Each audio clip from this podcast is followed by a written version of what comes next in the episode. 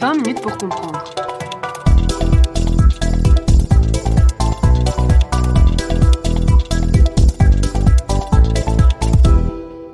La gauche aux États-Unis.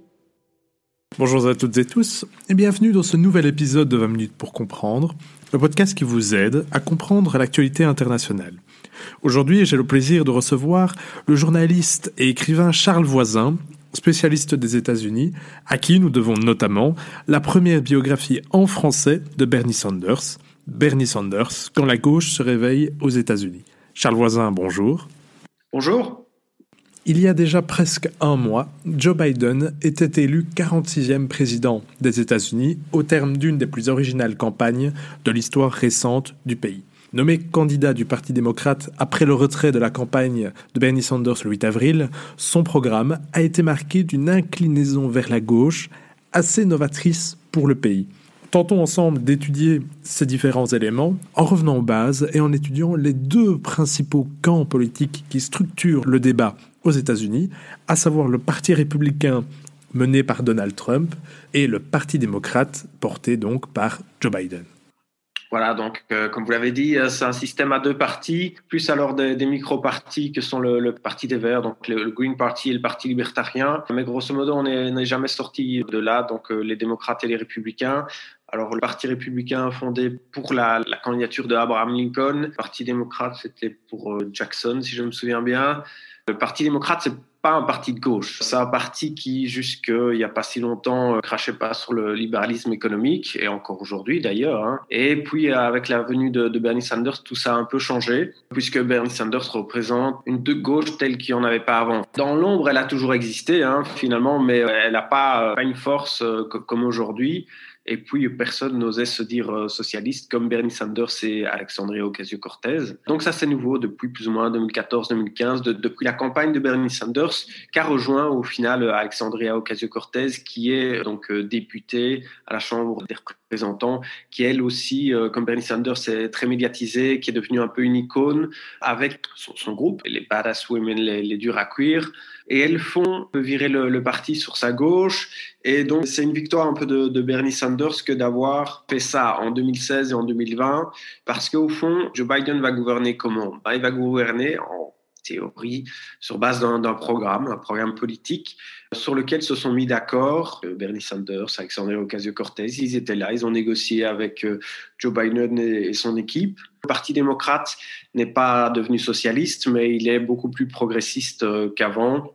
Et le Parti républicain, alors de son côté, a connu pas mal de transformations depuis euh, l'arrivée du Tea Party. Voilà, on voit se succéder euh, les, franges radicales euh, du conservatisme les unes après les autres, les néoconservateurs, les nationalistes, les libertariens. Vous dites donc que le Parti républicain penche de plus en plus vers sa droite conservatrice, comme l'incarne donc Donald Trump, tandis que le Parti démocrate a été contraint de s'orienter plus vers la gauche et vers un peu plus de progressisme. Est-ce que ça signifierait que la campagne qui vient de se clôturer a été plus polarisée que euh, d'habitude? C'est vrai qu'il y a plus grand monde qui, se rassemble au fond euh, aujourd'hui. Euh, c'est toujours, c'est un peu le conflit permanent où l'adversaire politique n'est plus considéré comme un adversaire, mais réellement comme un ennemi. Alors côté polarisation, bon, y, a eu le Vietnam quand même, où là, la, société était très divisée, mais c'était plutôt une question de génération, c'était plutôt les, jeunes et les, les, moins jeunes. Mais il y a aussi une question générationnelle très importante au Parti démocrate, parce que tous ceux qui soutiennent Sanders et Alexandria Ocasio-Cortez sont très jeunes. Et c'est la, la, ligne de fracture la, la plus importante. C'est pas le niveau d'études ou euh, si on est euh, plutôt des minorités ou blancs. Non, c'est vraiment la, la, question de l'âge qui, qui divise le Parti démocrate et le divise très fort. Eh bien, venons-en à présent à votre sujet de prédilection. Est-ce que vous pourriez nous présenter brièvement la biographie de Bernie Sanders? Bien sûr. Alors, Bernie Sanders est né à Brooklyn, donc New York, dans une communauté juive américaine. Et euh, donc, voilà, il est né dans, dans, un quartier un peu comme ça, dans, dans l'entre-soi. C'était un peu une sorte de, de, ghetto juif. Donc, ils étaient très entre eux. Les, quartiers comme ça euh, étaient bon, euh, très séparés, avec des, des, quartiers noirs, des quartiers latinos qui s'affrontaient aussi par le, le biais du, du, sport. Et donc, il, il a connu ça. Et il était très, très attaché à, à Brooklyn. Et après, il a évolué, euh, donc il a été à Chicago après faire ses études. Et là, ça, ça l'a marqué parce qu'au départ, c'était euh, donc euh, j'ai parlé du sport. C'était un grand sportif. Bernie Sanders, il a fait de, la course à pied avant du, basket. C'était vraiment le, sport le, moteur de sa vie. Et il est devenu très politisé finalement via son frère et euh, via aussi euh, l'université qui, euh, qui peut changer aussi la, vie de, certaines personnes qui, qui font une sorte de, découverte intellectuelle d'elles-mêmes, qui ont une sorte de, révélation grâce aux livres, à leur lecture. Et ça, a été vraiment le cas de Bernie Sanders. C'est un intellectuel, mais c'est aussi un homme d'action parce qu'il se battait contre la ségrégation en dehors du campus. Et donc, il s'est par exemple fait enchaîner pour, pour lutter contre la, ségrégation dans l'enseignement à Chicago, donc dans le nord. Donc, cette ségrégation qui est moins connue, puisqu'on parle en général du, vieux Sud, être la, la, ségrégation, donc la pure et dure. Mais dans le Nord, la situation des Nord-Américains n'était pas non plus bonne non plus euh, par rapport à la question de l'emploi, de, de l'éducation, etc. Et alors, il est allé s'installer au Vermont. Alors, pourquoi le Vermont? Dans les années 60, euh, les hippies, mais plus globalement, tous ceux qui voulaient euh, changer la société, qui voulaient plus de, de, la société capitaliste, sont allés bien sûr en Californie chercher le soleil et rejoindre des, des communautés euh, utopiques. Mais ils sont aussi allés au Vermont. Alors là, le choix était un peu moins, moins malin comme ça une société à partir de rien, surtout sans eau courante, puisque bon, c'est le modèle de, se passer vraiment de, tout ce que peut offrir la, société capitaliste. Bon, ça n'a pas marché, et beaucoup de, comme ça, de, sociétés, quasi toutes, ont, ont, périclité après le premier hiver euh, venu. Mais donc, au, Vermont, voilà, ils ont été pourquoi? Parce que les terres étaient pas chères. Et donc Bernie Sanders euh, est allé là, au Vermont. Il avait quand même un profil très, très alternatif. Et d'ailleurs, on lui connaît pas vraiment d'emploi avant ses, ses 40 ans. Donc, euh, il a vraiment vécu euh, finalement la, sobriété heureuse avant l'heure. Après, il a fait campagne au Vermont en tant que candidat indépendant. D'abord, il a rejoint un petit parti euh, contre euh, la, guerre du, Vietnam. Alors, les, mots se mélangent. Hein. Socialiste en, anglais, ça veut dire communiste. Et alors, si on veut dire socialiste au sens euh, ben, réformé, on doit dire democratic socialist. Donc, ça, c'est quand même une distinction qu'il faut bien avoir à, l'esprit. Et alors, bon, il y croyait pas trop hein, finalement. Et puis, il est devenu maire donc toujours indépendant, pas démocrate, mais quand même en se disant socialiste. Finalement, il est arrivé très très loin jusqu'à devenir sénateur euh, indépendant, ce qui est très très rare. Et puis il a carrément, euh, il a quasiment fait peur à Hillary Clinton. Euh, il ouais. a créé un mouvement populaire euh, progressiste sans précédent. It is an honor and a pleasure to be here with you, and I will tell you why. Because you guys are doing exactly what has to be done in this country. You are organizing at the grassroots level. You are standing up and fighting back against Trump's racism and sexism and homophobia and religious bigotry. Crisis that we are facing today is not complicated. It has everything to do that we have a government that ignores the needs of working people, ignores the needs of minorities, ignores the needs of women, yet works overtime for wealthy campaign contributors and the 1%. And what our job is, is not radical, it's what the American people want. They want a government which represents all of us, not just the people on top. So thank you for helping to lead that fight. Donc vous l'avez dit, aux États-Unis, se dire socialiste est un terme chargé de sens, ce n'est pas la même chose qu'en Europe. Est-ce que ça n'a pas cette image de progressiste, euh, de gauche revendiquée de Bernie Sanders, était en fait un frein, un obstacle à Joe Biden en donnant de l'eau au moulin de Donald Trump, qui a qualifié le camp démocrate de radical left, d'extrémiste de gauche. Donc We are now in the process of defeating the radical left, the Marxists, the anarchists, the agitators, the looters, and people who, in many instances, have absolutely no clue what they are doing. Je savais bien qu'il allait être traîné dans la boue, Joe Biden, que, que n'importe qui, affronterait euh, Donald Trump, bon, ce, serait le cas. Mais alors Joe Biden, euh, du coup, s'est fait assimiler à cette gauche soi-disant radicale. C'est une campagne qui, qui, n'a pas eu beaucoup de sens finalement, puisque bon, c'est un, tissu de mensonges. C'est vrai que Joe Biden a repris pas mal d'idées progressistes du camp de, de la gauche, mais Joe Biden a aussi un côté conservateur très très marqué euh, que je pense que les, républicains ne, ne s'imagine pas, notamment, euh, il a voté comme Hillary Clinton, comme John Kerry pour la guerre en Irak, et même il a été, euh, plus que ça, certains disent un artisan de la guerre en Irak, puisqu'il était président de la commission des, affaires étrangères à ce moment-là, et il, euh, il, décidait, il avait ce pouvoir-là de qui étaient les experts qui allaient se, se prononcer sur le fait de savoir ou pas s'il y avait des armes de destruction massive en Irak, et il a pris que des experts qui pensaient qu'il y avait des armes de destruction massive en Irak. Aussi, euh, deuxième élément, Joe Biden est très partisan, il veut rassembler, mais à un point assez interpellant.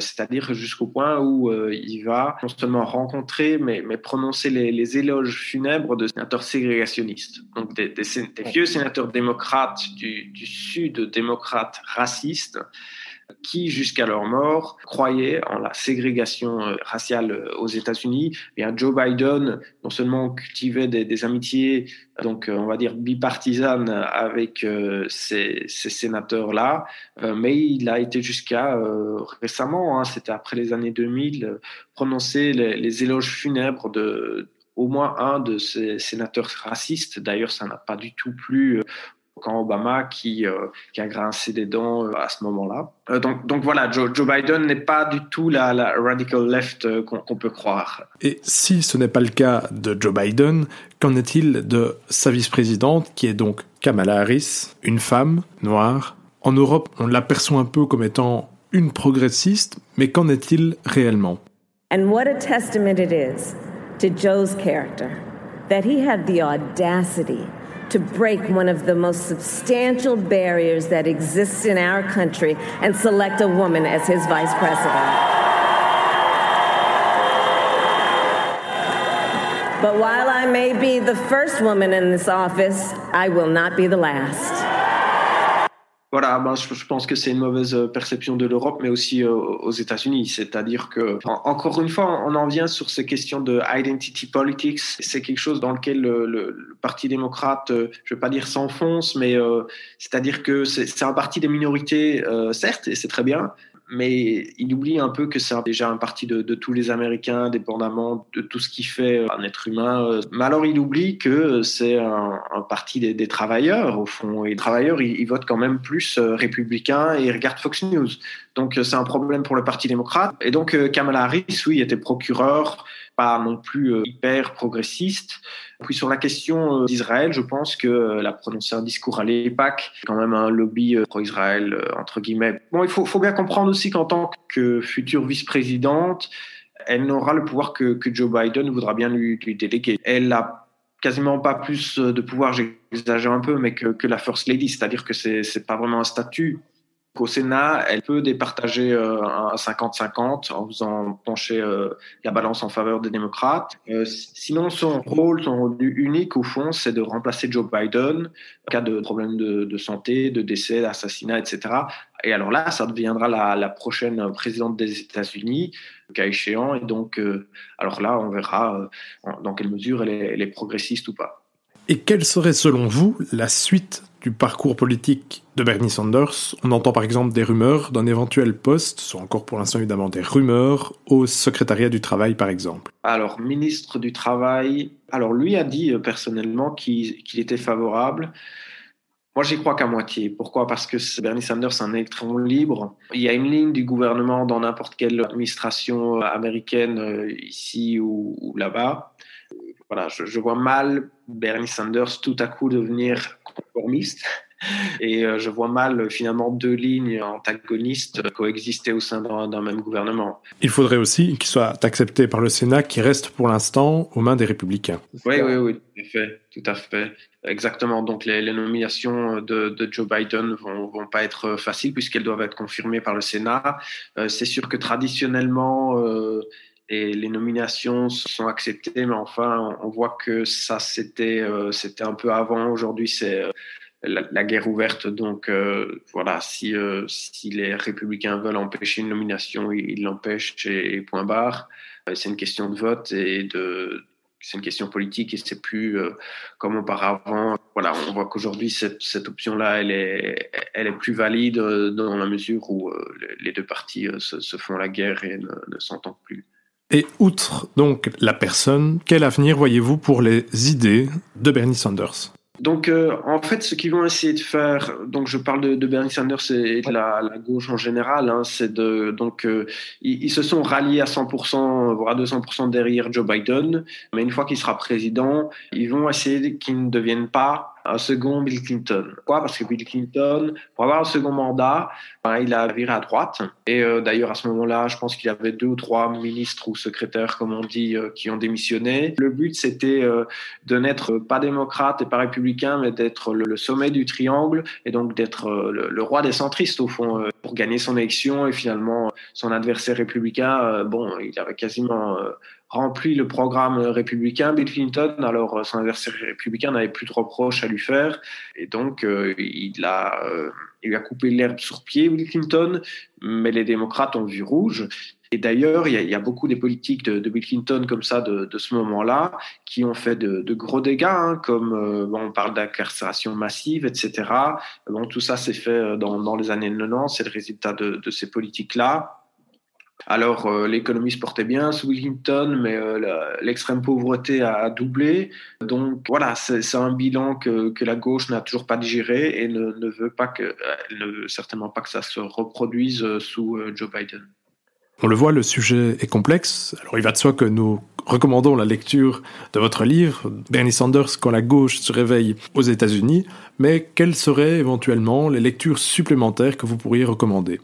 Ah, en français, moi je, je, lis peu en français en fait. Vous voulez une courte biographie, il y a Why Bernie Sanders Matters, qui est assez bien, qui fait 200 pages. Il y a Thomas Negroff. Les livres de Thomas Negroff sont assez bien, je les apprécie beaucoup.